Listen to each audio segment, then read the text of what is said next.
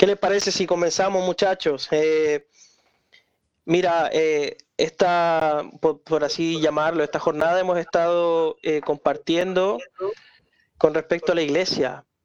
Eh, todo, todo, lo que tiene que ver, hemos hablado de muchas cosas hermosas de, la iglesia naciente, ¿verdad? De, cómo crecían en, el tiempo ámbitos históricos, eh, también eh, repasamos un poquito el ámbito orgánico, ¿verdad? Cómo la iglesia crecía en vida y se mantenía en tiempo de crisis. Y hoy queremos continuar eh, reforzando, ¿cierto? Todo lo que, lo que hemos venido hablando eh, para seguir este hilo conductor y, poder eh, hacer más firme todo, todo esto, porque hablar de la iglesia es, la iglesia es un misterio y hablar de la iglesia tendríamos para un año para hablar de esto, pero el Señor, que el Señor nos dé gracia para poder comprimir todo esto y hacerlo eh, de manera sencilla, como decía el pastor Carlos, y de una manera entendible para todos ustedes, para que, para que también puedan digerirlo y poder vivirlo eh, en, cada, en cada uno de, los lugares donde ustedes estén. Así que eh, hoy, hoy vamos a hablar de la realidad de la iglesia. ¿Qué es la realidad de la iglesia? La, la, iglesia la iglesia vive en un ámbito celestial, ¿cierto? La iglesia mm. es de arriba y, la realidad de la iglesia es eh, de arriba. Entonces, pero eh, la iglesia es de arriba, pero a la vez estamos abajo. Entonces, eh, es muy importante señalar que, que, la naturalidad de la iglesia en la cual nosotros estamos insertos, eh, eh, es un ambiente vivo, un ambiente orgánico, un, ambiente familiar donde, donde todos nosotros eh, hemos experimentado, ¿verdad? Yo personalmente, que, lo mencioné la semana pasada, en un ambiente de casa, sencillez, amor, mucha alegría, la gente contenta. Y esto, esto es lo normal de la iglesia. Sin protocolos, ¿verdad? Sin, eh, sin cosas eh, impuestas, ¿verdad? Esto es todo un, un, fluir del espíritu. Entonces tiene que ver mucho con congregarnos en el espíritu. ¿Y por qué, por qué digo esto? Porque hoy estamos viviendo una situación global que, que, es desfavorable para la humanidad, ¿verdad? Pero saben que para la iglesia es, un ambiente favorable, porque eh, esto lo mencionaba hace poco, eh, venimos a, vivir, eh, a, vivir el real significado de congregarnos, porque siempre se nos dijo que congregarnos era presencial. Y es verdad, hasta cierto punto. Pero el real significado de congregarnos es en el Espíritu, es en Cristo Jesús, adentro.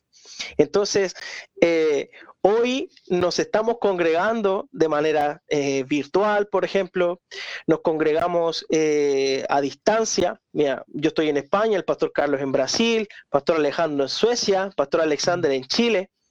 Y aún así nosotros estamos reunidos en Cristo, porque congregarse es estar reunidos.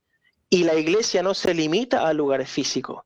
Sí, nada a a sustituir lo presencial, ¿verdad? El, abrazo, es ¿cierto? Nada, nada de eso no va a sustituir. Pero esta situación ha cooperado para que nosotros nos congreguemos en el Espíritu, para que nosotros eh, tengamos el real significado de congregarnos en el Espíritu. Así que, eh, Pastor Carlos, ¿qué, le parece si, si, nos puede reforzar este, eh, esto que hemos venido hablando? Mira, hay algo que, que, yo hoy día ministraba en la mañana y, creo que es bueno empezar hablando sobre esto porque tiene que ver con lo que ah, ah, tiene, tiene que ver con lo orgánico, que muchas veces se habla mucho del orgánico, pero no se entiende la, la esencia de lo que es orgánico para el Señor, porque para nosotros puede tener muchas definiciones, pero para el Señor, ¿qué es orgánico? Y ahí es donde está la base de comenzar. Muchas veces nosotros buscamos definiciones, pero cuando Dios te revela lo orgánico, es ahí donde cambia el sentido de la palabra, cambia el sentido del hacer, eh, del, poder ser guiado también. En, Juan capítulo 1, versículo 4, él dice algo muy, muy, eh, Juan dice algo bien clave y creo que eso pone una base para lo que es lo orgánico. Él dice, en él estaba la vida. O sea, mm. si, si un cuerpo no tiene vida, no es orgánico. Exacto. Eh, eh, partamos por ahí.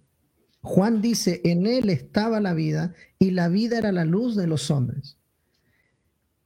El salmista dice, lámpara a mis pies es tu palabra y lumbrera a mi camino. O sea, ¿qué, es lo que está queriendo decir el salmista y qué es lo que quiere decir Juan?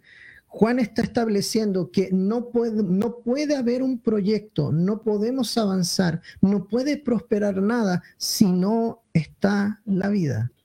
Y la vida está en él, en Él está la vida. Entonces, lo orgánico o la revelación de lo orgánico en la iglesia, cuando, y quiero definir esa palabra orgánico que va a ser muy bueno. Eh, ¿Por qué? Porque nosotros decimos, no, si, si somos una iglesia orgánica, ¿es cierto? Y, lo repetimos, pero eh, ¿qué es orgánico? ¿Qué, ¿Qué, es lo que es orgánico? Mira, el orgánico viene, bueno, viene, es una palabra que viene del latín, organum. Y esto, esto está hablando, lo orgánico tiene que ver con un instrumento, una herramienta, un órgano, tiene que ver con una función. O sea, si yo digo que yo vivo en una iglesia o que yo, yo soy una iglesia orgánica, yo te preguntaría, ¿y cuál es tu función? ¿Cuáles son tus herramientas? Es que no, no sé, es que entonces no estás vivo. Mm no está haciendo un aporte. Y, no quiero decir, ah, porque no quieren, no, no, estoy hablando de que cuando hablamos de entrar en esto orgánico y, en, lo, de, lo, que tiene que ver con la vida para ser edificado y edificar, porque no podemos eh, gobernar si no somos gobernados. Entonces, que ahí es donde entra el tema. Queremos vivir la, la gloria del Señor, pero, pero queremos lo que Él nos da. Pero el Señor dice, no, yo te quiero dar mi vida para que puedas entender y comprender lo que te estoy dando.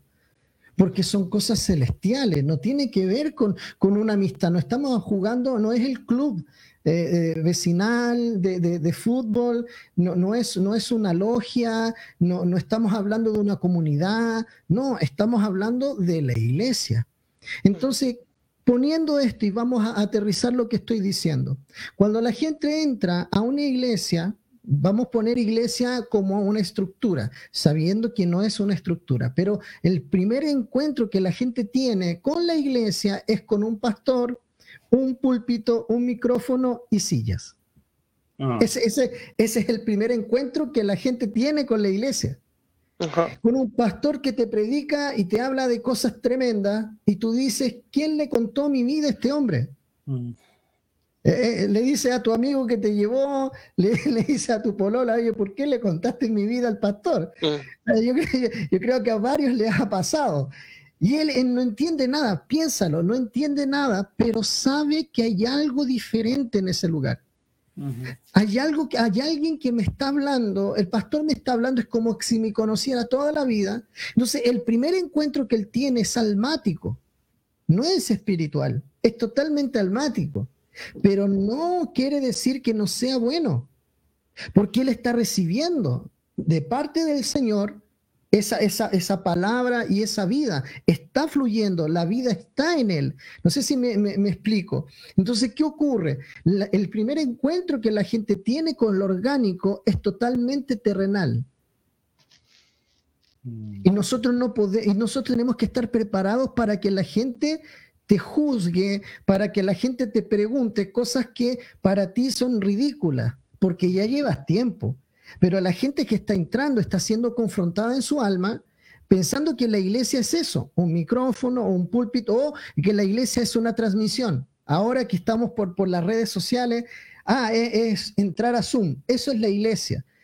Tú no puedes ir y decirle, no, porque el orgánico, porque la revelación, porque, ¿cachai? Porque el espíritu, no, no, tenemos que entender que el orgánico tiene que ver con esto, y con esto termino, con definir función. Si tú y yo como ministros del Señor no tenemos o no estamos dispuestos a poder ser facilitadores a los que están entrando, nosotros no somos una iglesia orgánica. Nosotros no portamos la vida. Nosotros solamente la hablamos, nosotros solamente a veces la disfrutamos, pero no tenemos idea lo que es la gracia del Señor y qué es lo, que, es lo orgánico en el cuerpo. ¿Se entiende? Con este, con este punto quiero, quiero terminar. Ser facilitadores. Yo creo que una de las características del hombre o de la mujer de Dios que entendió la vida orgánica del cuerpo es que se caracteriza por, caracteriza por dos cosas. Que él tiene fe y tiene amor con todos los santos. Amén. Amén, poderoso. O el que sea. Estás recibiendo nomás. Cualquiera le. No, yo, es impresionante eso de, entender que nosotros tenemos una vida que no podemos llegar a, a percibirla con nuestros sentidos naturales. O sea, no podemos entender la iglesia eh, con nuestros cinco sentidos o con lo que vemos o con, lo que nuestros ojos están en el fondo viendo. Lo que la, convención que tuvimos la semana pasada, ¿cierto? Que se habló eh, bastante. De hecho, estuvo el pastor Alejandro también compartiendo el hecho de entender que, la, visión de la iglesia no tiene nada que ver con, con nuestra vista, con lo que nosotros eh, en lo natural vemos, que tiene que ver con un plano espiritual que disfrutamos, pero que, como bien decía el doctor Carlos, llegamos al principio y tratamos de entender todo como si fuese cualquier otra cosa. Y, hay, hay, un proceso que tenemos que comenzar a, a, deconstruir en nuestra mente en realidad, pero eso lo hace el Señor. Y eso es lo maravilloso, que finalmente cuando uno se dispone, porque esto parte por una disposición, o sea, Dios a todos nos llamó y lo único que Él está esperando es que diga, ya aquí estoy, o sea, Dios va a hacer su obra igual, porque Él es Dios, como dices ahí, y, y, quién lo va a cuestionar? ¿Quién, va a venir aquí a decirle que haga otra cosa? Eh, entonces, el Señor, lo único que Él espera, porque Él ya todo lo hizo es que uno se disponga. Y cuando uno se dispone, se dispone, finalmente pasa todo. Es como que eh, comienzas a comprender, ya no ves a gente que se reúne, sino que estás viendo a Cristo, estás viendo el cuerpo, ya comienzas a comprender que no tiene que ver con, como decíamos recién, ¿cierto? Con conectarnos a Zoom. Hago conectarnos las transmisiones de charlas de vida, ahí me congrego con los que entren, o el domingo las transmisiones, eh, una reunión de sub, no, sino que es finalmente 24/7 el vivir la iglesia, que nosotros somos la iglesia donde estamos, donde Dios nos pone, nuestros trabajos, nuestros estudios, nosotros seguimos siendo iglesia. Simplemente que ahí estamos, ¿cierto? Con el espíritu nomás manifestando y obviamente igual eh, uno echa de menos la, la comunión porque el amor, algo que también claro. harto, que, es la esencia de Dios y que también es, y si nosotros tenemos la esencia de Dios, tenemos el mismo amor, nos queremos transmitir ese amor que es fraternal, es un amor que, es compartir, que es muy de piel mm. y, finalmente eso es lo que echamos de menos y sabemos que ahí eh, Dios nos ha mantenido firme en eso, pero es glorioso, es glorioso el hecho de, de disfrutar esta vida que tenemos, yo creo que debemos animar a todo el que está llegando a que aunque no entienda, eh, la disfrute, o sea, no importa, no trates de comprenderla con tu cabeza, disfruta simplemente, disfruta. Es como un compadre que fue huérfano, ¿cierto? Y, de un día para otro se enteró que era heredero de una tremenda fortuna. Y, Pero como yo, eh, ¿qué te voy a poner a cuestionar? Disfruta, aprovecha tu, tu riqueza ahora está en otro lugar, en otra posición. Eso es lo que pasó con nosotros. Como Mefiboset, soy un perro, ¿ah? y, David le está dando el palacio. Ah, claro. claro. E, eso mismo creo que nos pasa cuando llegamos a la iglesia y comenzamos a comprender. O sea, es como que nos dan todo. Las riquezas de Cristo están ahí y como que uno se pone a cuestionar, es que yo no hice nada para, para obtenerlo. Y, mm. hay una lucha que, que, cada uno tiene, pero yo les digo que lo mejor es disponerse, es disfrutar. No importa que no entienda, dale nomás, disfruta. Sí. Pastor Alejandro. Sí, yo creo que algo muy importante que estamos coincidiendo y, tejiendo esta conversación, que hay, hay, dos puntos que estamos tocando. Primero, respecto a, la esencia de la iglesia, de que es una iglesia viva.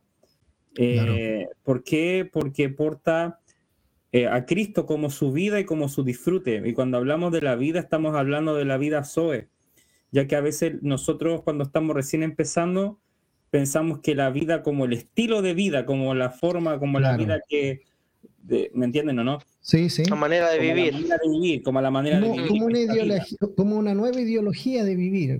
claro, claro, Que ahora no voy a hacer ciertas cosas, me voy a portar mejor, exacto, los que se portaban mal, pero tiene que ver con la vida del Hijo en nosotros, que con la vida Zoe que nos, que nos sopló internamente y nos sacó de una condición de muerte. Y esa vida está en cada uno de los miembros y, en el cuerpo de Cristo. Y de esa vida nosotros estamos hablando. Y cuando nos referimos que la iglesia es, orgánica, es porque, como decía el pastor Carlos, porque tiene vida en sí misma y ha hecho del Señor su única, su vida y su, vida por dentro y su vivir por fuera, Exacto. como forma de vivir. Entonces, de eso nosotros nos, nos referimos. Y con respecto a lo que es la comunión, es muy importante entender que la comunión viene por medio del congregarnos. La palabra dice donde, donde hay dos o tres congregados en su nombre, yo estoy en medio de ellos. Y hoy en día entendemos de que el compartir a Cristo es la interacción que, que, se desata en lo que es respecto a la comunión. Cada vez que compartimos a Cristo, eh, se, se genera un fluir y no, no podemos desaprovechar esas instancias. Y bueno, las reuniones de Zoom deben ser prestadas para eso. Y obviamente eh, son herramientas, pero si no hay un, no hay un compartir, no está la, el, el, congregarnos entendiendo que nosotros cada vez que estamos juntos algo sucede, entonces estamos desenfocados, pero cuando realmente se logra este ensamble, wow, el fluir de Cristo está presente en la iglesia. Y es importante que todos los, los, recién nacidos, por así decirlo, los que están recién comenzando, puedan comprender de que, de que la iglesia es un organismo vivo. Es un organismo vivo. No es una estructura humana organizacional. Y sería bueno que hablásemos un, poquito más de eso. ¿Por qué eh, si alguno de ustedes puede responder, ¿por qué hacemos esta diferencia entre una iglesia viva, orgánica y una iglesia institucional? ¿Cuáles son las cosas que las diferencian y por qué es tan importante recobrar el organismo vivo? Porque en el camino claramente nos fuimos perdiendo y vemos cómo el Señor nos está haciendo eh, regresar o nos está haciendo tomar eh, la esencia de la iglesia de la cual nunca se debió perder. ¿Por qué vemos esta realidad en el día de hoy? Yo, quiero, eh, tomando tu pregunta, yo, yo creo que hay algo clave en esto. Nosotros quiero poner una, una, base. ¿Se acuerdan cuando el pueblo de Israel se corrompió eh, y adoraron al becerro? ¿Se acuerdan? Cuando Moisés estaba en, el monte. ¿Y, qué, qué, ocurre aquí? Eh, el, pueblo de Leví, o sea, el, sí, la tribu de Leví, perdón. tribu de Leví, exacto. Claro, no participó de eso. La idea del Señor no era que solamente la tribu de Leví estuviese a cargo del templo. ¿Por qué? Porque el Señor cuando dijo quiero que hagan fiesta, los sacó de, de Egipto, que representa el mundo, y los llevó al desierto para hacer fiesta. ¿Qué es lo que el Señor quería? Quería que todos viviesen dentro del tabernáculo. Esa era la idea del Señor, introducir a todos dentro, a mm. todos. Pero por causa del pecado hubo una separación y nació el clero y el laicado, no por, no por, una idea de Dios, sino por una necesidad de la corrupción que, que el pueblo de alguna forma manifestó. Entonces vemos a los levitas eh, siendo los, de alguna forma los que conducían, ¿cierto? Siendo los encargados, los sacerdotes encargados de poder pagar penitencia y todo lo que nosotros sabemos. Eso ah, eh, eh, comenzó y se introdujo y se tomó como de alguna forma como, un ejemplo, pero desde, desde, la, desde la iglesia institucional, estamos hablando de la iglesia católica, que creo que el apóstol Gerson habló un poco sobre eh, Constantino y todo lo que ocurrió, cómo comenzó a definirse, cómo comenzó a estructurarse lo que no tenía estructura. La iglesia primitiva tenía algo poderoso y yo creo que ahí donde nosotros tenemos que volver. Ejemplo, nosotros tenemos Zoom, ¿cierto? Tenemos, eh, ejemplo, te voy a dar un ejemplo que nosotros vivimos. Nosotros tenemos una casa iglesia virtual por Zoom y entran diferentes tipos de personas, pero nosotros no hacemos un monólogo. Nosotros vamos conversando, la gente tiene, tiene el permiso de preguntar, de parar, de decir, de preguntar, de por qué esto, por qué esto otro, obviamente enfocado a lo que se está hablando. Pero ellos, ellos, ellos aportan, incluso en su inmadurez, ellos aportan. ¿Por qué? Porque si no hay alguien que pregunte, no habrá una respuesta que venga del Espíritu. Por eso que cuando nosotros nos frustramos y tú le predicas a la iglesia y la iglesia te mira, ¿cierto? Y ni siquiera amén, no te aplauden, porque lo que les estás diciendo para ellos es chino. Mm. Entonces, como ellos saben que si levanta la mano en plena reunión y te dice, pastor, no entiendo lo que está diciendo, eso no va a ser bien visto por la congregación porque no está acostumbrado. La, congregación se acostumbró a esta estructura. Uno habla, los otros escuchan. Se acostumbró que uno tiene el compromiso, nosotros, bueno, vamos a ver si nos comprometemos.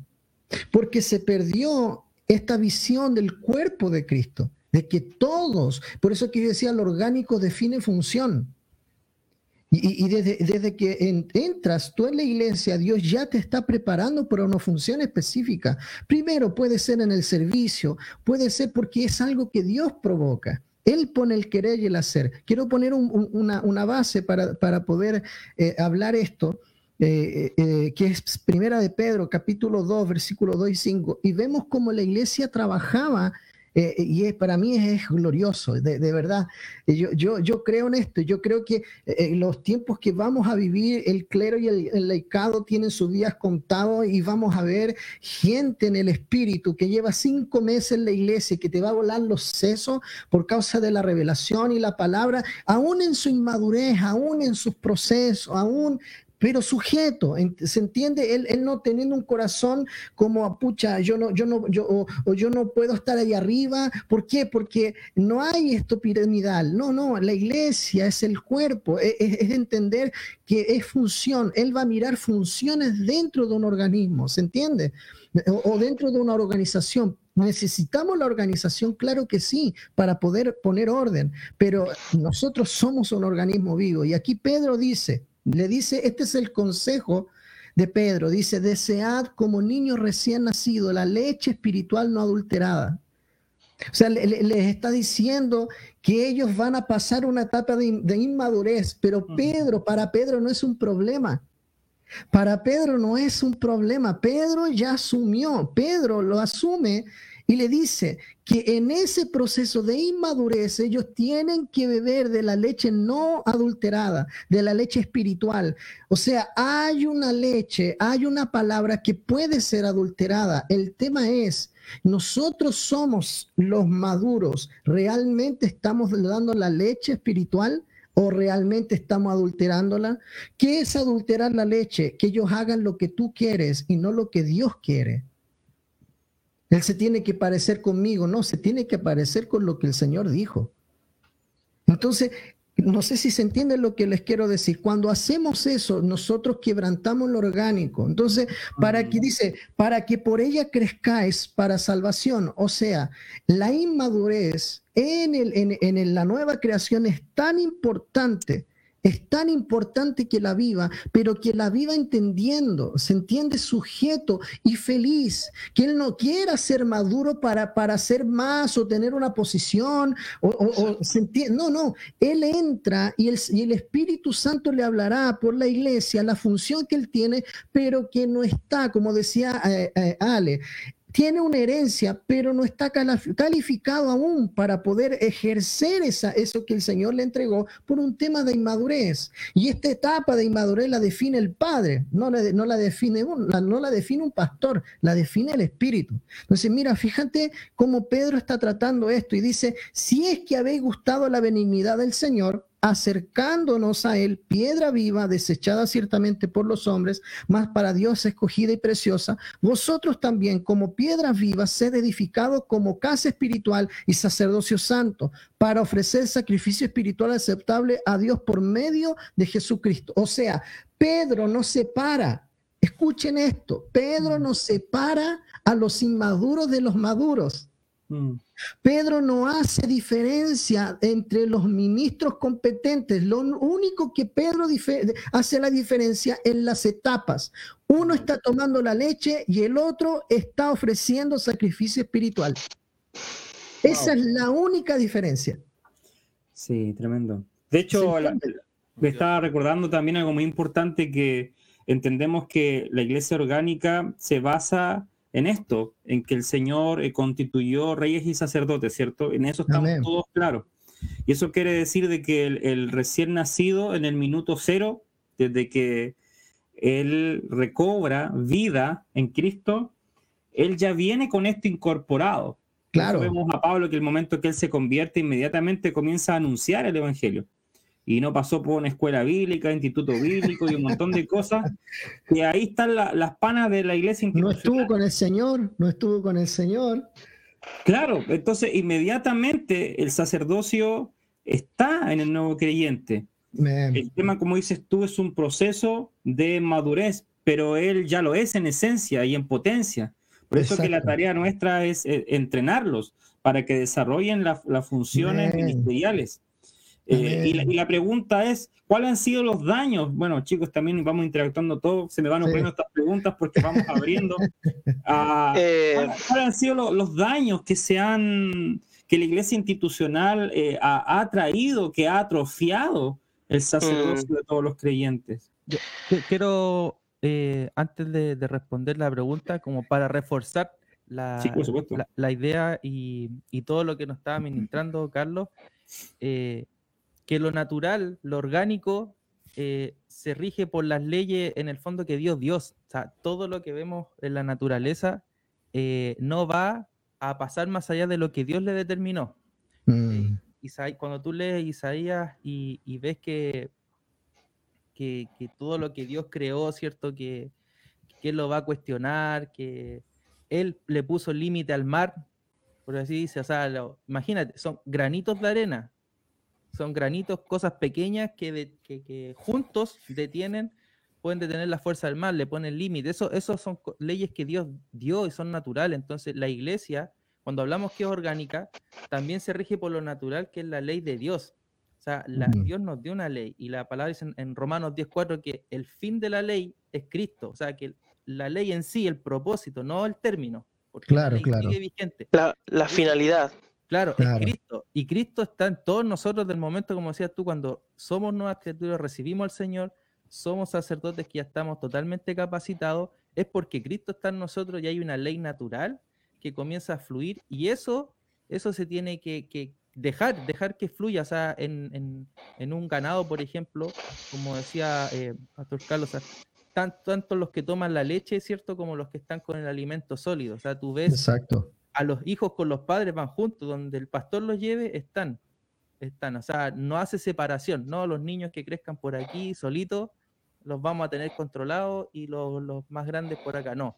Van todos juntos. Y eso es la realidad de, la iglesia. Eso quería como para, reforzar un poquito.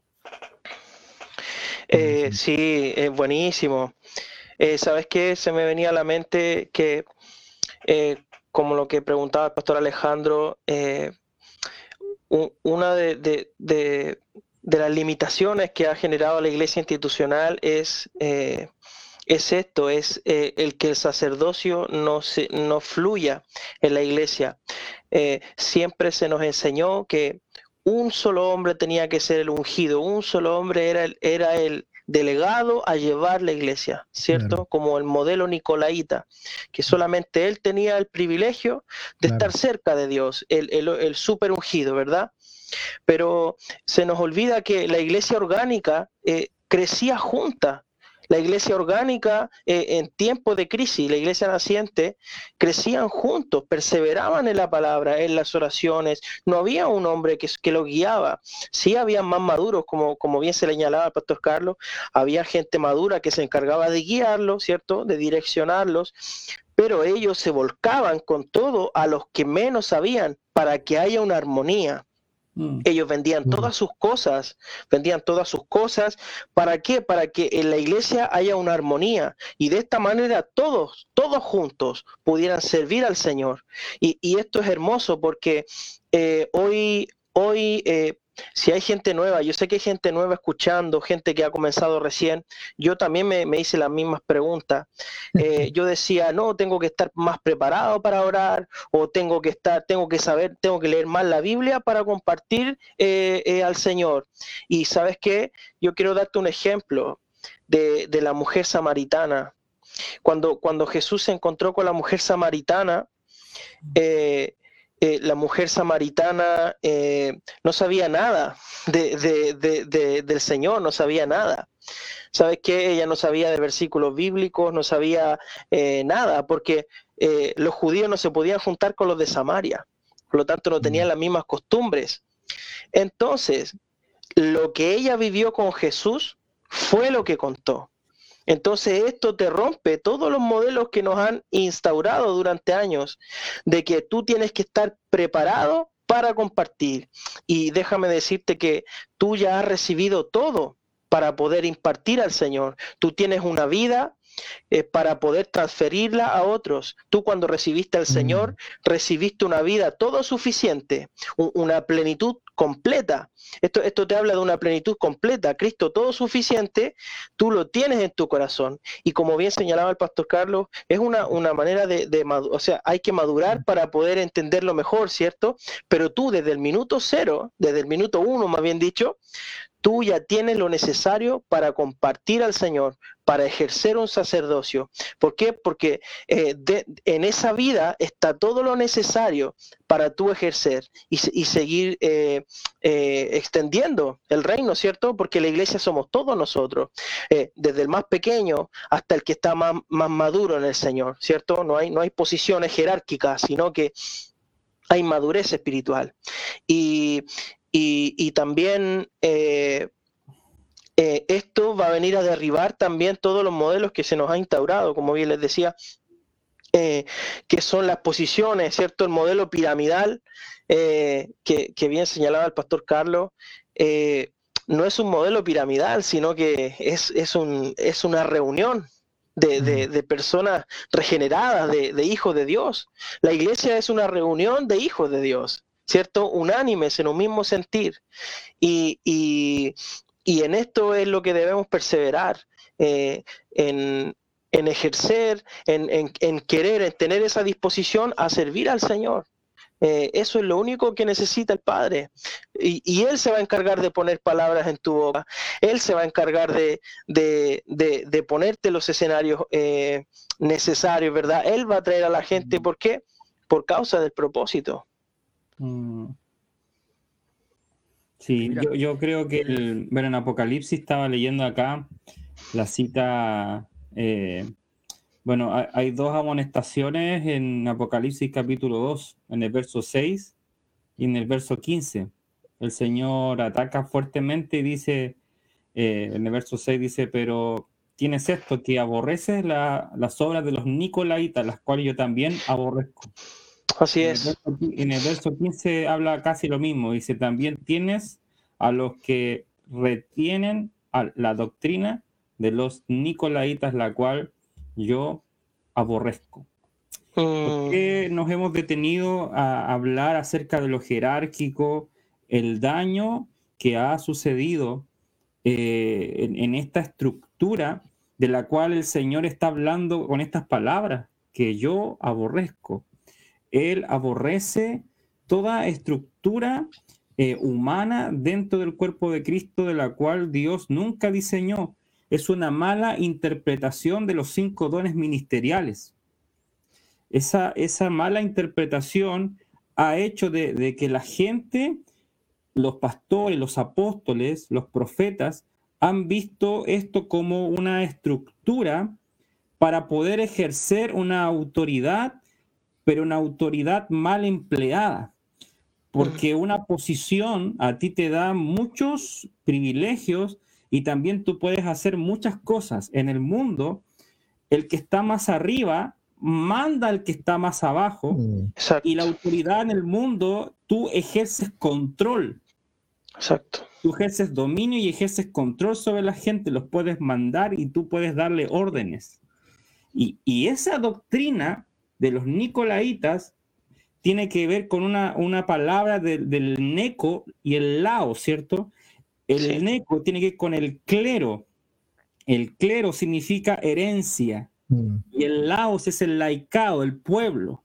Entonces, toda la influencia del clero sobre, sobre el pueblo en los tiempos antiguos, estos, e, ellos solamente tenían el privilegio, pero hoy Dios constituyó un pueblo de reyes y sacerdotes. Esto quiere decir de que ahora el, el, pueblo está constituido por el clero de Dios. Todos nosotros somos el clero de Dios.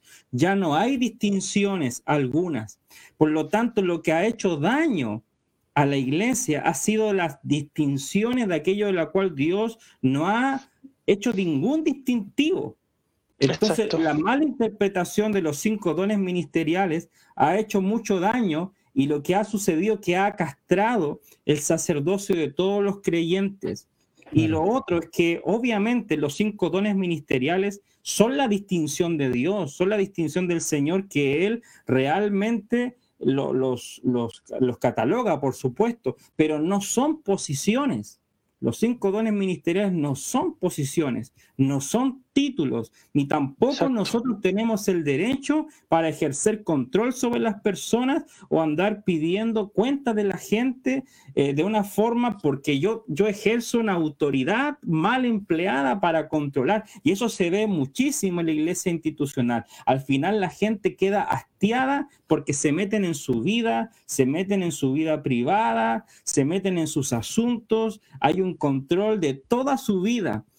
Porque ha habido realmente una mala interpretación, vuelvo a repetirlo, de los cinco dones ministeriales. ¿Por qué no hablamos un poquito de eso? Porque la gente debe entender de que no son posiciones, nosotros no, no aspiramos a ser un pastor, no hay una aspiración a ser un apóstol para poder ver, wow, el apóstol, ¿por qué ocurre eso? ¿Por qué vemos como que idolatramos al apóstol? Y eso se da en las iglesias jerárquicas, se da en las iglesias institucionales.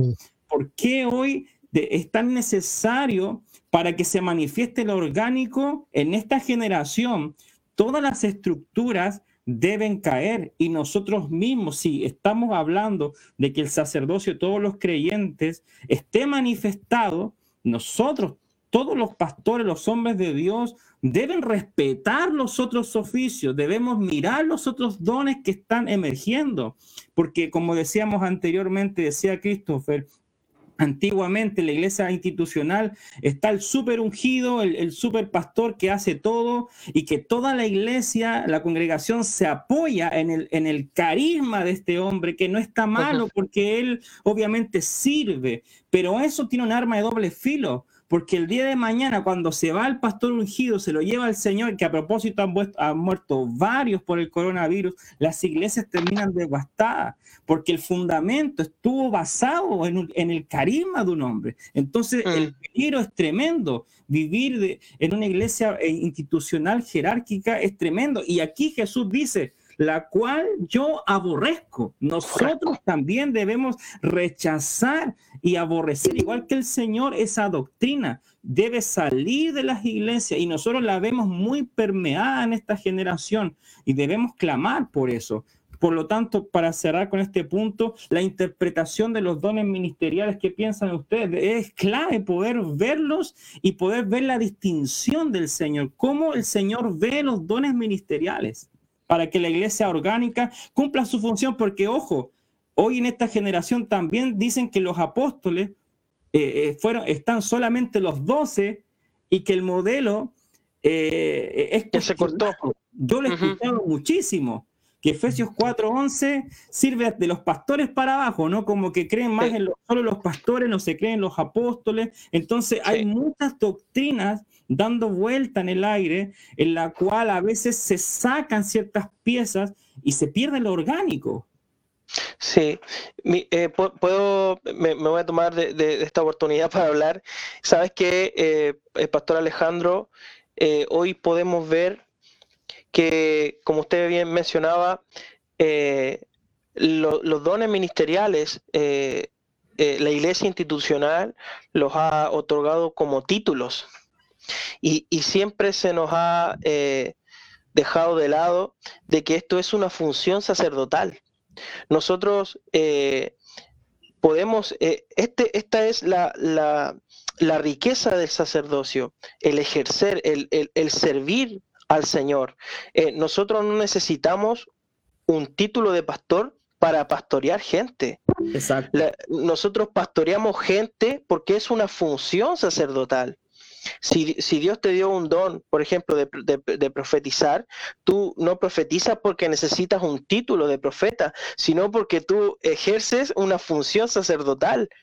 Entonces, esto eh, eh, sin duda ha intoxicado eh, el crecimiento de la iglesia. Esto ha limitado el que todos nosotros podamos servir, ¿cierto? Todos podamos servir a la iglesia, no solamente uno, apoyarnos en uno solo. Y al final esa persona termina, termina desgastándose, cansándose. ¿Por qué? Porque lleva todo el peso de toda la iglesia, ¿verdad? por así decirlo. Entonces, esto ha eh, castrado el crecimiento, ha, mutilado eh, el que todos podamos ejercer y identificar los dones que tenemos, porque el Señor, el Señor otorgó talento y dones a todas las personas, a todos los hombres, dice dice que otorgó eh, dones a todos los hombres. Y todos los hombres son todos los hombres. Todos tienen algo que, dar al cuerpo. Todos tienen algo de Cristo para edificar el cuerpo.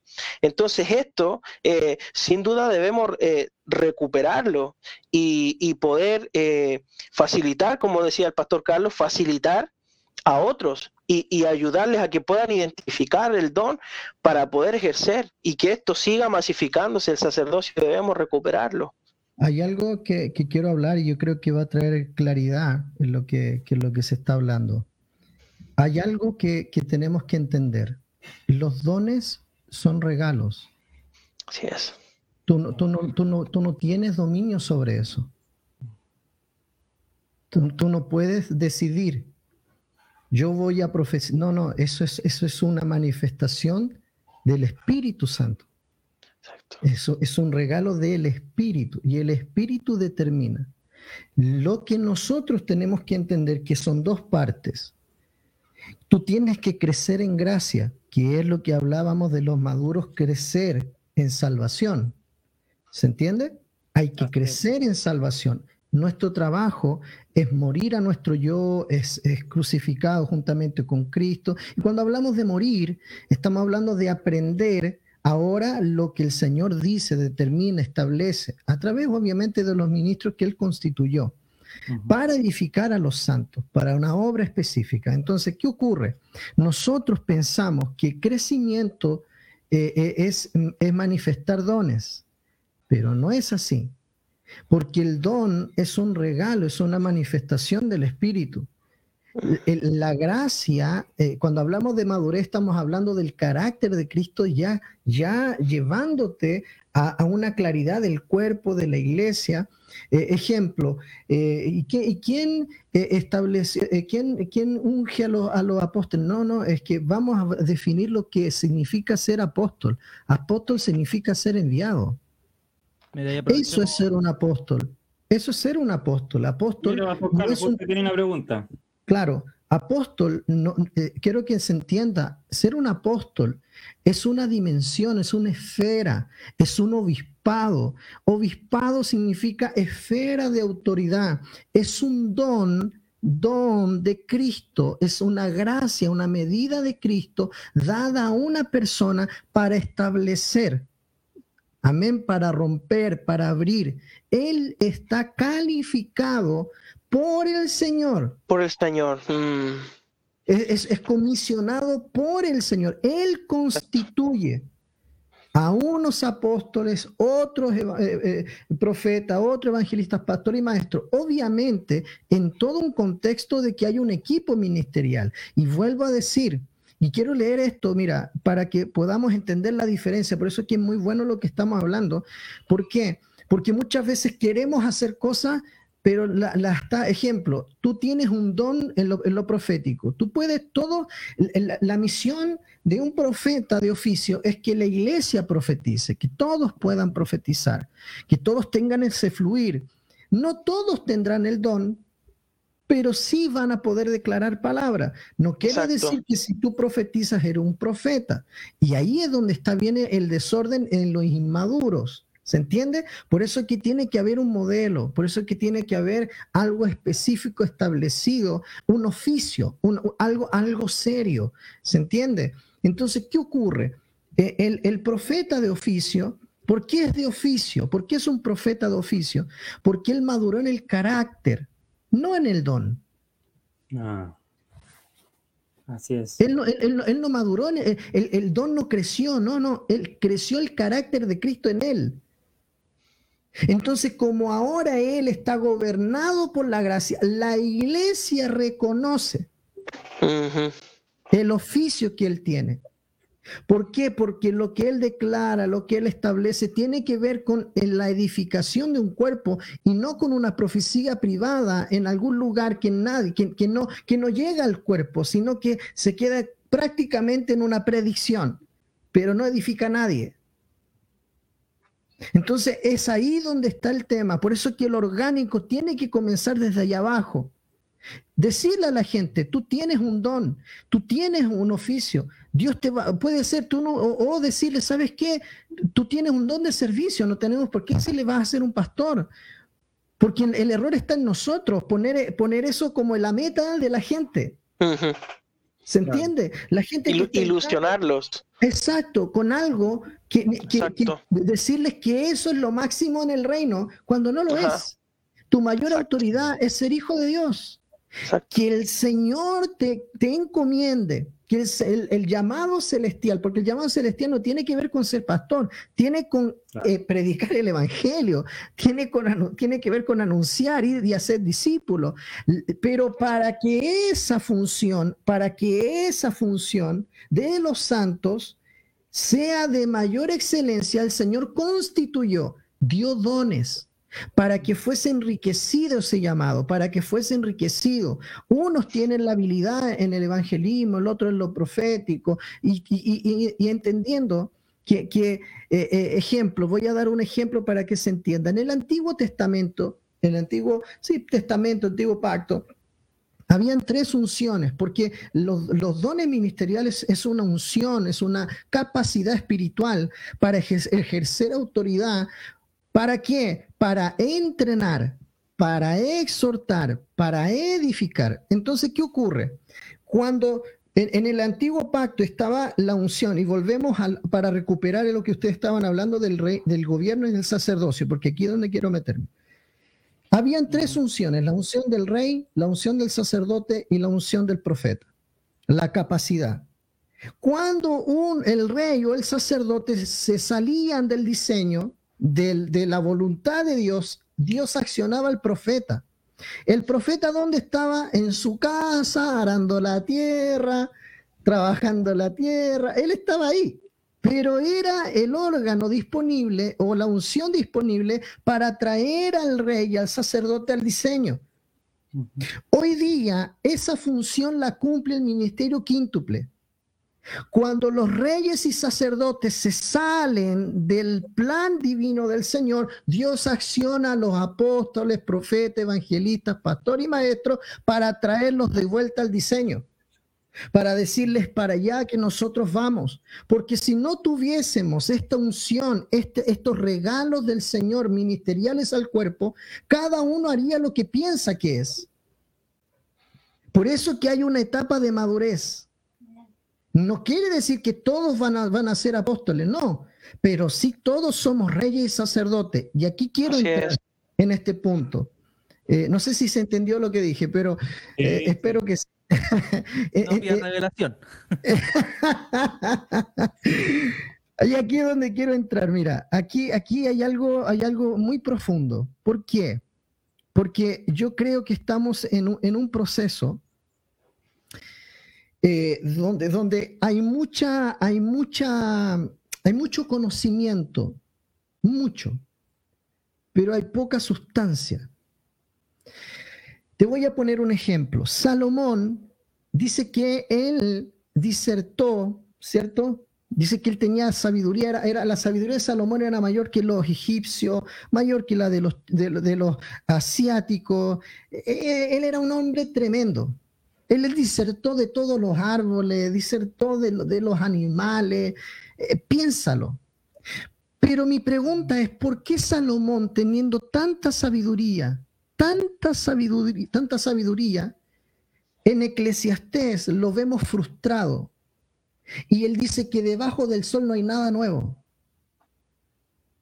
¿Por qué vemos un hombre que, literalmente está viendo la gloria con toda la sabiduría que él tiene frustrado. Es muy fuerte lo que, lo que vamos a hablar, que voy a entrar aquí, porque tiene que ver con lo orgánico, tiene que ver con el gobierno de la gracia en cada santo, en cada hijo de Dios. Si tú no dejas que el Señor gobierne tu vida, porque la gracia viene a eso. La gracia, nosotros hemos, hemos, interactuado con la gracia, pero con la restauración, la justificación, el perdón, pero la esencia absoluta de la gracia es gobierno. Mm. Nosotros hemos aprendido a ser sacerdotes, pero no sabemos ser reyes. Queremos exigirle a todo el mundo, pero no queremos ser responsables de nada. El rey es responsable. El rey gobierna. Y el primero en ser gobernado tiene que ser tú. Entonces, aquí viene un tema. Salomón estaba gobernando y, quiero entrar, no quiero tomar mucho tiempo, pero, pero quiero entrar en esto. Yo sé que va a ser glorioso. Amén. Yo sé que esto va a traer un avance. Lo, lo diciendo en mi espíritu. Mira, Salomón está así y dice, mira, mira, eh, eh, eh, en Eclesiastés 1, versículo 14 al 17, dice, miré todas las obras que se hacen debajo del sol y he aquí, todo ello es vanidad. ¿Sabe lo que significa vanidad? Es hueco, es vacío, es un fraude. Eso significa vanidad, fraude. O sea, le está diciendo que todo lo que Dios creó es un fraude. ¿Por qué Salomón, siendo que recibió la sabiduría de Dios, ahora está diciendo no hay nada, no hay nada bueno debajo del sol? Mira, mira, e, e, él, él tiene conocimiento, pero no hay vida, es hueco. Exacto. Y él es peligroso. Un gobernador con una mentalidad así es peligroso en el cuerpo. Y hay muchos así que solo han tocado el conocimiento, pero no la sustancia. Y aquí es donde viene el tema. Mira, mira lo que dice aquí. Hablé yo en mi corazón diciendo, he aquí, eh, perdón, dice, eh, eh, es vanidad y aflicción de espíritu. ¿Sabes por qué? Porque él tenía esta gloria delante de él. Él, escribía cosas tremendas, pero no las entendía. No podía decodificar eso. No, no, no, no la entendía, no entendía. Él escribió, él escribió mil cinco cantares. Él escribió, ¿sabes qué significa la, sulamita que sale en cantares? ¿Tú sabes qué significa Salomón? Es, es, es, es eh, eh, el nombre de, de, femenino de Salomón, sulamita. ¿Sabes lo que, lo que Salomón está escribiendo en cantares? Que él quiere tener una intimidad con Dios, pero no sabe cómo. Eso es cantar. Él está escribiendo algo y está escribiendo entre Cristo y la iglesia. ¿Por qué? ¿Por qué él está frustrado? Mira, si vamos a llegar en algo que nos va a volar los sesos. Cuando se nos revele esto, cuando se nos revele esto, iglesia, de que los gobernados tenemos que ser nosotros, para que los que están entrando puedan recibir el gobierno de Cristo y no las ideas que tú tienes para hacer la iglesia, las cosas comenzarán a cambiar. Las cosas vamos a avanzar de una forma tremenda. ¿Qué ocurre aquí? Dice la palabra. Dice, hablé yo en mi corazón perdón, dice, y aflicción de espíritu, dice, lo torcido no se puede enderezar y lo incompleto no puede, dice, contarse. Él está hablando de que no hay salvación. O sea, lo torcido no se puede enderezar, ya no se puede, no, podemos hacer nada, ya nacimos así y vamos a morir así. Ya no hay esperanza para nosotros. ¿Por qué? Porque él no entendía había algo que él veía, pero que no lo podía tocar. Y vamos a entrar en eso y por eso es que es tan glorioso lo orgánico, entender este, este poder que el Señor nos entregó a Cristo en nosotros, esta vida poderosa. Y dice, dice, eh, dice, hablé yo en mi corazón diciendo, he aquí yo me he engrandecido y he crecido en sabiduría sobre todos los que fueron antes de mí en Jerusalén, y mi corazón ha percibido mucha sabiduría y ciencia, y, y dediqué mi corazón a conocer la sabiduría y también a entender las locuras y los desvaríos. Estamos hablando de lo que él veía y no podía decodificar, que para él era locura, y decía, conocí que aún esto era aflicción de espíritu. O sea, que, que Salomón no está entendiendo, está, está viendo algo glorioso, pero no lo puede tocar. Y te voy a decir por qué. ¿Por qué Salomón está tan frustrado? Al punto de decir que el Señor en Eclesiastes 5 dice que, que si el Señor nos dio algo, el fruto de nuestro trabajo es para comer, y beber y, y echarnos a morir. O sea, literalmente, de hecho, por eso él terminó como terminó. Salomón, con toda la sabiduría que él tenía, él terminó mal. Entonces, ¿qué ocurre? Aquí donde quiero llevarte y quiero, quiero explicarles esto que es glorioso. Primera de Pedro, capítulo 1, versículo 10 dice, los profetas que profetizaron de la gracia destinada a vosotros. O sea, la gracia, lo que Salomón estaba escribiendo, no era, no era, ¿entiende? No eran, entiendan por favor, no era para ellos. Mm era para nosotros. Así es. Y dice, inquirieron y diligentemente indagaron acerca de esta salvación. ¿Por qué les estoy hablando esto? Porque nosotros tenemos que recuperar lo que el Señor le entregó a Adán. Dios puso a Adán en el, en el huerto de Edén, ¿cierto? ¿Para qué? Para que lo guardara y lo trabajara. Lo bajara. Mm. Sojuzga, ¿cierto? Le dijo, gobierna.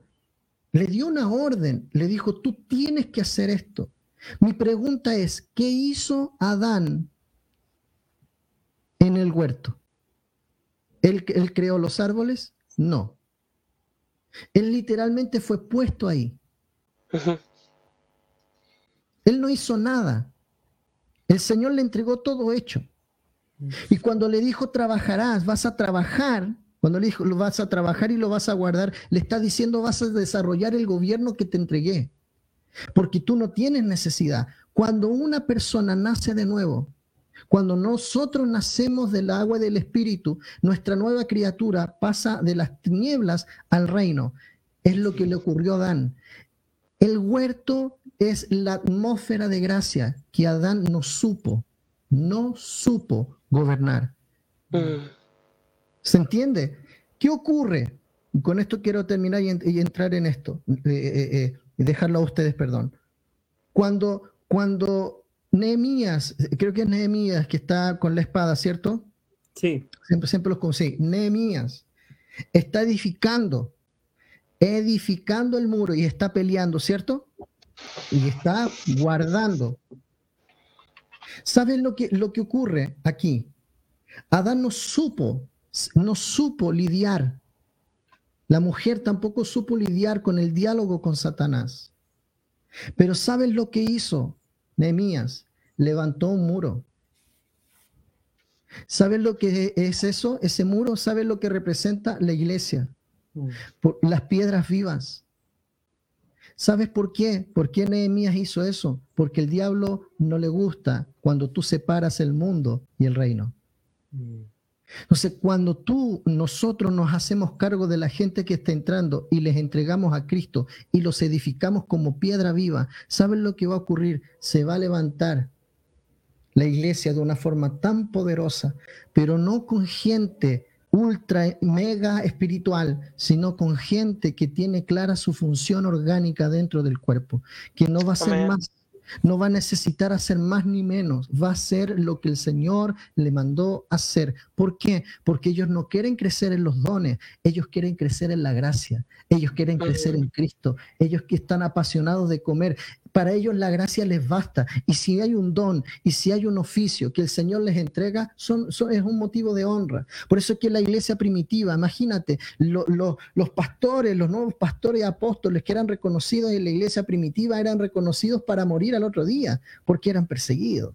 O sea, realmente ¿Te gustaría ser reconocido pastor en esa situación sabiendo que te van a cortar la cabeza mañana?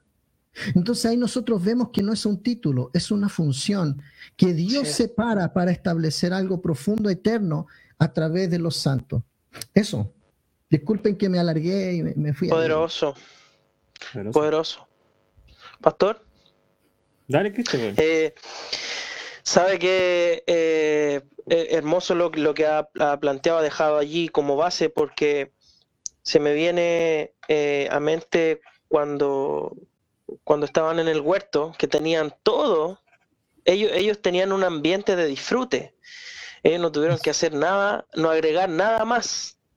Eh, ellos, eh, exacto, ellos tenían un ambiente de gracia, una, una, provisión divina. Exacto.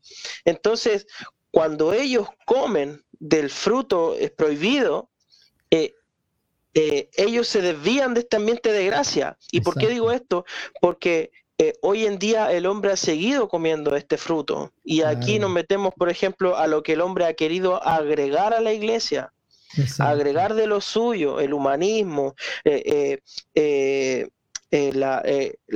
las capacidades del hombre, la inteligencia del hombre. Todo esto ha venido a desviarnos del ambiente de disfrute eh, Cristo, Cristo en nosotros es, es todo suficiente, tenemos todo para disfrutar al Señor. ¿Y por qué digo que tenemos todo? Porque, porque Cristo no se limita a, las, a las eh, situaciones mundiales, no se limita a, las cosas que estamos viviendo, mm. sino que Él, Él es nuestro ambiente de gracia, Él es nuestra atmósfera en la cual eh, nosotros nos movemos y, debemos movernos en verdad, porque yo sé, el Señor está, está generando un, en esta temporada que estamos viviendo, está generando eh, un ambiente de gracia para que nosotros podamos disfrutarlo. Eh, y esto, esto, esto igual, igual nos mueve el piso, por así decirlo, porque, porque nosotros decimos, a ver, que he hecho durante todo este tiempo. Y, yo me visiono más adelante y yo digo, yo, yo no quiero seguir viviendo lo mismo de muchos años atrás, no quiero seguir replicando lo que nos han enseñado mal. Eh, y, yo pido al Señor siempre que, que nos otorgue gracia para poder eh, que se vayan cayendo esos muros, eh, esos argumentos que ha levantado el hombre, esas limitaciones, ¿cierto? Como, como lo decía en el principio, yo no estoy preparado para esto, necesito eh, tener más conocimiento de la Biblia para poder orar más bonito, quiero orar como mi hermano que está más, lleva más tiempo en la iglesia, no. Cristo ya es todo en nosotros, ya tenemos todo lo necesario para, para ejercer el llamado. Y lo demás va a venir dándolo el Señor, el entendimiento, la madurez, la, eh, eh, la sabiduría, el entendimiento de los tiempos, todo esto se va a dar en este ambiente de gracia, la, la gracia creciendo en nosotros. De hecho, el Señor es un don. Mm. La vida que recibimos nosotros es un don. la, vida no, no, la, no la alcanzamos. De hecho, e, esto no, lo merecíamos. Mm. Esto lo recibimos nosotros. Esa vida es un don. Entonces, esto que hemos recibido. esto fue lo que tú, disculpen que hable, pero cuando tú sueltas eso, para mí es tan clave lo que estás diciendo.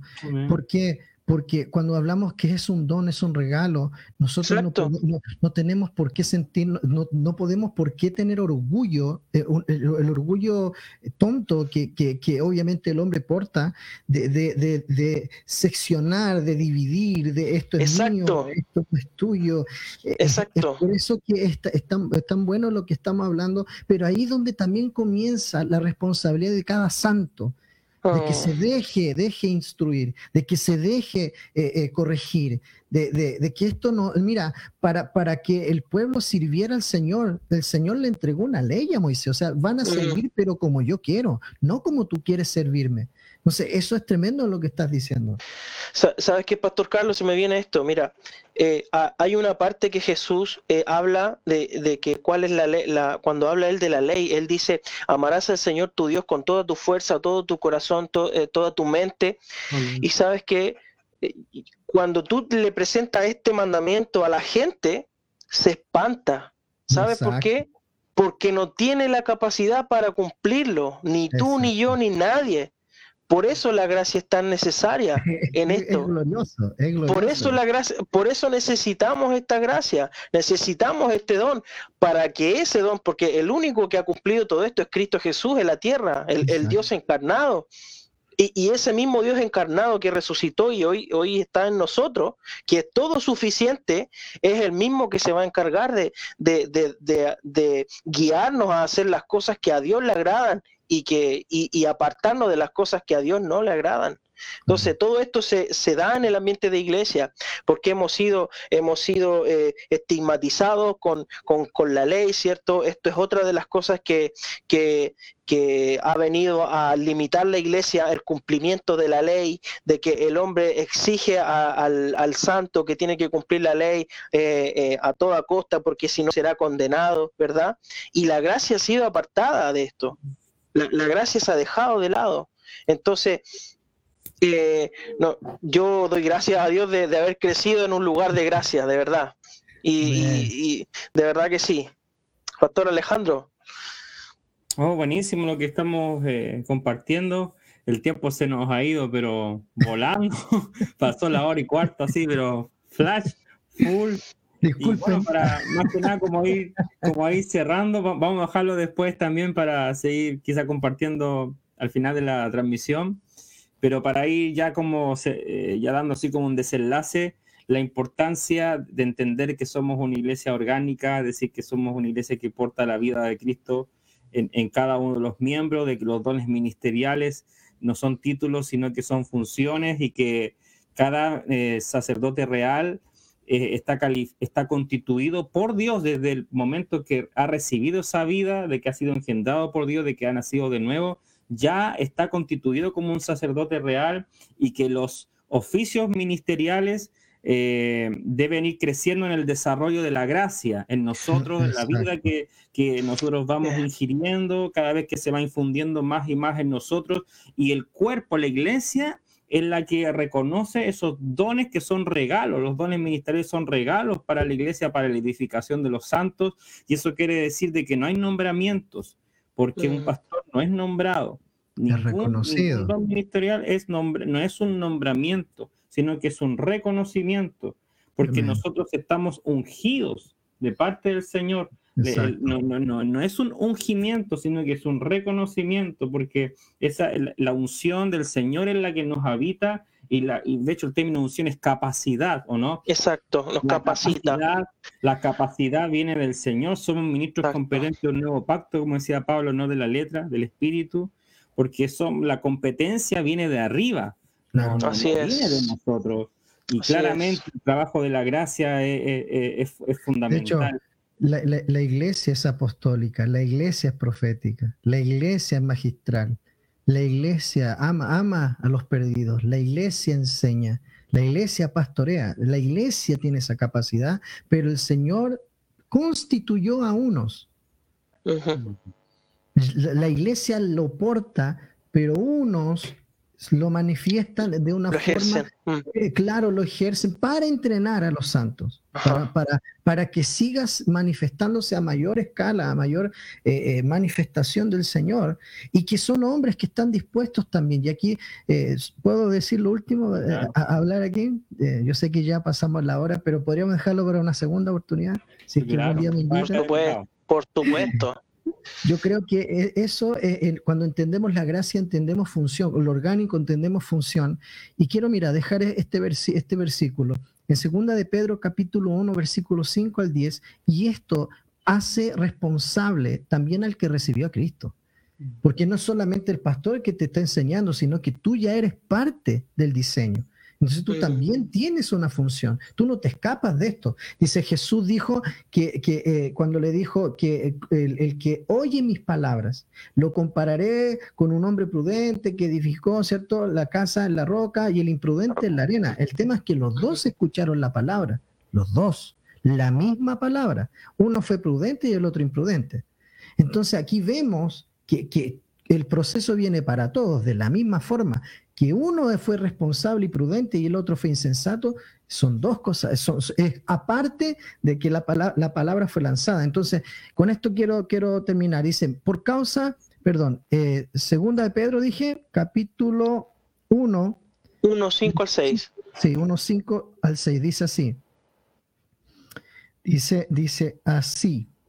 Vosotros también poniendo toda diligencia, la palabra diligencia significa hacer algo con todo cuidado y amor. Eso significa ser diligente, hacer algo con todo cuidado y amor. Entonces dice, por esto mismo, añadida vuestra fe virtud, a la virtud conocimiento, al conocimiento dominio propio, al dominio propio paciencia, a la paciencia piedad, a la piedad afecto fraternal y al afecto fraternal amor, eh, amor, porque si estas cosas están en vosotros y abundan, no os dejarán estar ociosos ni sin fruto en cuanto al conocimiento de nuestro Señor Jesucristo. Pero el que no tiene estas cosas tiene la vista muy corta, es ciego, habiendo olvidado la purificación de sus antiguos pecados, por lo cual, hermanos, tanto más procuro hacer firmes eh, vuestra vocación y elección, porque haciendo estas cosas no caeréis jamás. Aquí el Pedro le está hablando a los santos. No le está hablando a los pastores, no le está hablando solamente a los apóstoles, no le está hablando solamente a los que están ejerciendo un don ministerial. Aquí es la responsabilidad es de los santos. Mm. Añadir es una responsabilidad de todo rey y sacerdote, de todo santo, de todo hijo de Dios. Por eso que la gracia, es fácil decir es que yo no entiendo, es que yo no sé, sí, pero entenderías, no serías ciego si tú hubieses añadido a la fe. Mm. O sea, recibiste la fe del Hijo el amor, pero eso tú tienes que añadirle y es una responsabilidad tuya, no mm. del pastor, no del apóstol, es una responsabilidad tuya, añadir a tu fe. Amén. Eso. Amén. Amén. Leamos unos comentarios antes ya de despedirnos. sí, claro. varias, interacciones que, tuvimos. Bueno, esperamos haber contestado a la pregunta de Sofía Carvajal que, hablaba respecto a este tema de los nombramientos. Ahí creo que explicamos claramente que el Señor es el que constituye y el reconocimiento es del cuerpo mismo. Claro. Eh, por madurez, por, la, por el crecimiento de la gracia, ¿no? De la gracia de Cristo en, cada uno. el, cuerpo de Cristo comienza a darse cuenta de que hay algo en esa persona, que hay un mayor fluir y, y la madurez también eh, genera mucho orden. Por lo tanto, los nombramientos humanos no, no, estarían de acuerdo al diseño. Eh, aquí también, bueno, nos, saluda eh, Jocelyn, dice, saludos, un abrazo, amados. Un abrazo. Alicia Humada, mi mamá, dice, wow, qué poderoso lo que están compartiendo. El pastor Carlos. La pastora Julia. La amo mucho. Muy bien. Dice la pastora Yuli, crecimiento en la gracia. Importante eso, de repente en la iglesia institucional se, define el crecimiento por, por el acero, ¿no? Por cuánta gente le predicas, pero nada de la gracia. La gracia es una doctrina. Yo siempre digo, eh, ¿cuándo sé que la iglesia crece? Porque la iglesia, porque Cristo crece en cada, en cada miembro. Eh, así se tiene que medir el crecimiento de la iglesia no por números, sino por el crecimiento en cada miembro de Cristo, de la gracia. Exactamente. Aquí tenemos, claro, la pastora Yuri dice, la, la, vida del Señor es un, es un don, es un, regalo. Y acá tenemos una petición, para ver si podemos orar ahora al final. Dice Marcela, quiero pedir oración por Francisco Herrera, que está con gravedad vital, tiene una neumonía producto del COVID y le ha dejado muy dañados sus pulmones. Hay días que se ve mejoría, pero desde ayer no ha habido un avance. Oremos en unidad. Sabemos que en ella hay poder. Y bueno, ahí nos comparten Beatriz, maravilloso tiempo. Y Betty nos saluda desde Valparaíso. Amén. Perfecto. Carlos. cerrando, bueno, ahí pueda cerrar con algo y nos pueda, podamos orar también por esta petición al final. Amén. ¿Cómo, cómo se, Francisco Herrera, ¿cierto? Sí, aquí hay otra persona que también pone. ¿Francisco Herrera se llamaba? Francisco, Herrera. Sí, el mismo. Al parecer es el mismo. Ok. Ok, vamos a orar. Sí, que tiene que ver con la activación, Carlos, la activación de, del sacerdocio, que la, que la, gente cada día entienda lo orgánico, que, mm. que, esto lo podamos vivir. Yo tengo una carga muy fuerte. Amén esto sea una, una realidad. Una realidad. Mm. Incluso la modalidad nuestra forma de reuniones cada día debe ser más llevado lo orgánico, cada vez más. Y nos, vamos a sorprender de los, de los dones, de, de, la manifestación de la gracia en cada uno de los hijos. Va a ser tremendo. Yo estoy muy expectante a eso, muy, muy expectante. Amén. Amén. ¿Oro? Amén, por supuesto. Señor, queremos darte gracias, Padre, gracias, porque podemos ver, Señor, tu perfecta, tu buena, tu agradable voluntad, Señor, siendo manifestada. Padre, yo quiero presentar a Francisco Herrera, Señor. Yo quiero presentarlo delante, Señor, de ti. Yo quiero orar, Señor, declarando un milagro, Señor. Yo hoy día oro por un milagro en su vida. Oro, Señor, porque tú no eres médico, Padre Tú eres creador. Y yo oro, Señor, para que tú le puedas crear pulmones nuevos, Señor. Tú eres, Señor, el dador de vida, Señor. Tú eres, Padre. Tú tienes la última palabra, Señor. Los médicos pueden decir una cosa, pero tú tienes la última palabra y nosotros creemos que tú eres poderoso, Señor, para sacar, Señor, como decía David, mi vida del Seol. Padre, yo declaro, Padre, declaro esta palabra en vida. Yo voy a ese lugar, a ese hospital, en el nombre de Jesús. Y yo declaro, levanto mis manos, Señor, en este lugar. Y yo declaro, Señor, la sanidad, Señor, en su cuerpo, la sanidad, Señor, en su alma. Padre, que cuando cuando Él despierte, vuelva, Señor, con una experiencia sobrenatural contigo. Padre, que Él quiera servirte, Señor, a ti. Amén. sí, Señor. Declaro, Señor, declaro en el nombre de Jesús, Señor, que si hay dos o tres congregados, si dos o tres se pusieran de acuerdo en cualquier cosa que pidiésemos al Padre, en tu nombre, tú lo darías, Señor. Y nosotros creemos, oramos creyendo que eso ya lo recibimos, Padre. Por eso que creemos, Señor Declaramos, Señor, que la muerte no tiene autoridad y que tú tienes la vida eterna, la vida. Tú eres el gobernador de nuestras vidas, Padre. Y yo declaro que tú te revelas a su vida en el nombre de Jesús. Señor. Oramos, Señor, por la gente que se conectó hoy, Señor, que recibió esta palabra y los que van a escuchar esta palabra. Declaro que se les revela que lo orgánico no tiene que ver con estructura, no tiene que ver con nuevas ideas de doctrina, tiene que ver con el gobierno de la gracia fluyendo en la iglesia, tiene que ver con el Espíritu Santo manifestándose. Oh Padre, queremos, Señor,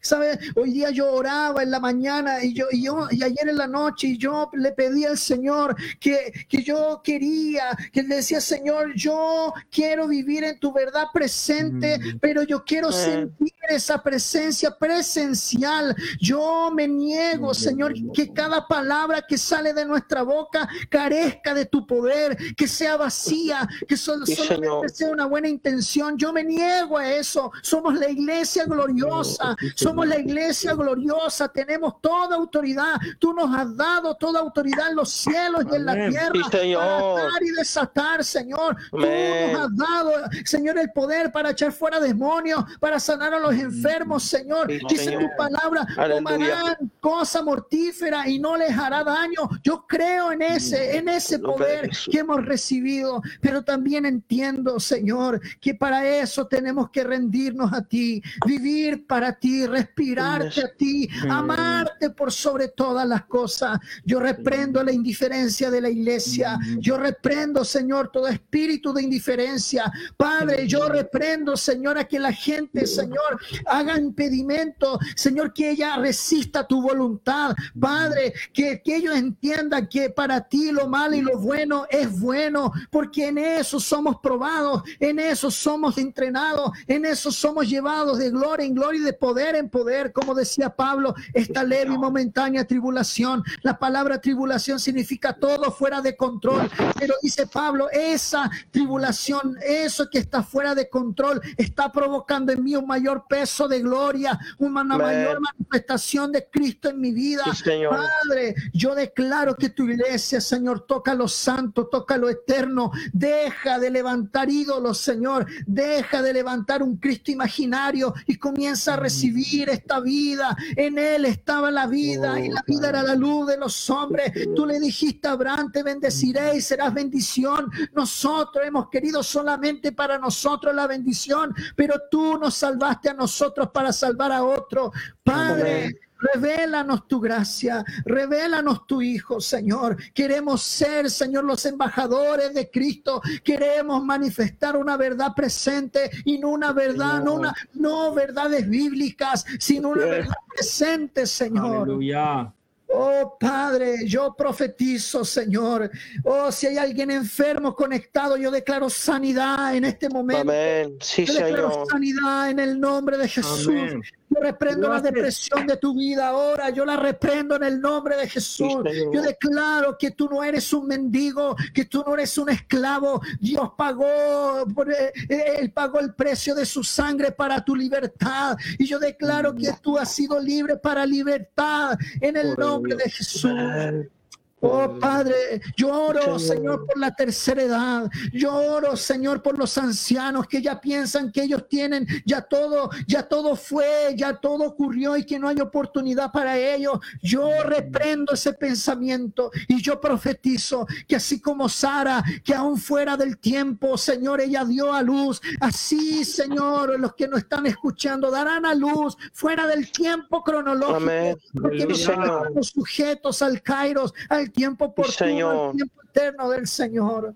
Padre, yo declaro que la iglesia entra en una atmósfera, oh, en un ambiente de gracia. Señor, revístenos, Señor, de esta gracia. Llévanos, muéstranos al Hijo, porque si nos muestras al Hijo, Padre, no seremos rebeldes a la visión celestial. si tienes que traumarnos como lo hiciste con Saulo de Tarso, la conversión de Saulo fue tan tremenda, tú lo dejaste ciego, Señor, y lo enviaste a un lugar. Así fue la conversión de Saulo. Si tienes que traumar a algunos para traerlos a Cristo, hazlo, porque ellos no serán rebeldes a la visión celestial. Amén, Señor. Gracias. Gracias por esta, no, por esta, por este día, por esta noche, Señor, donde tú nos has ministrado. Gracias, Padre, en el nombre de Jesús. Amén. Amén y amén. Amén.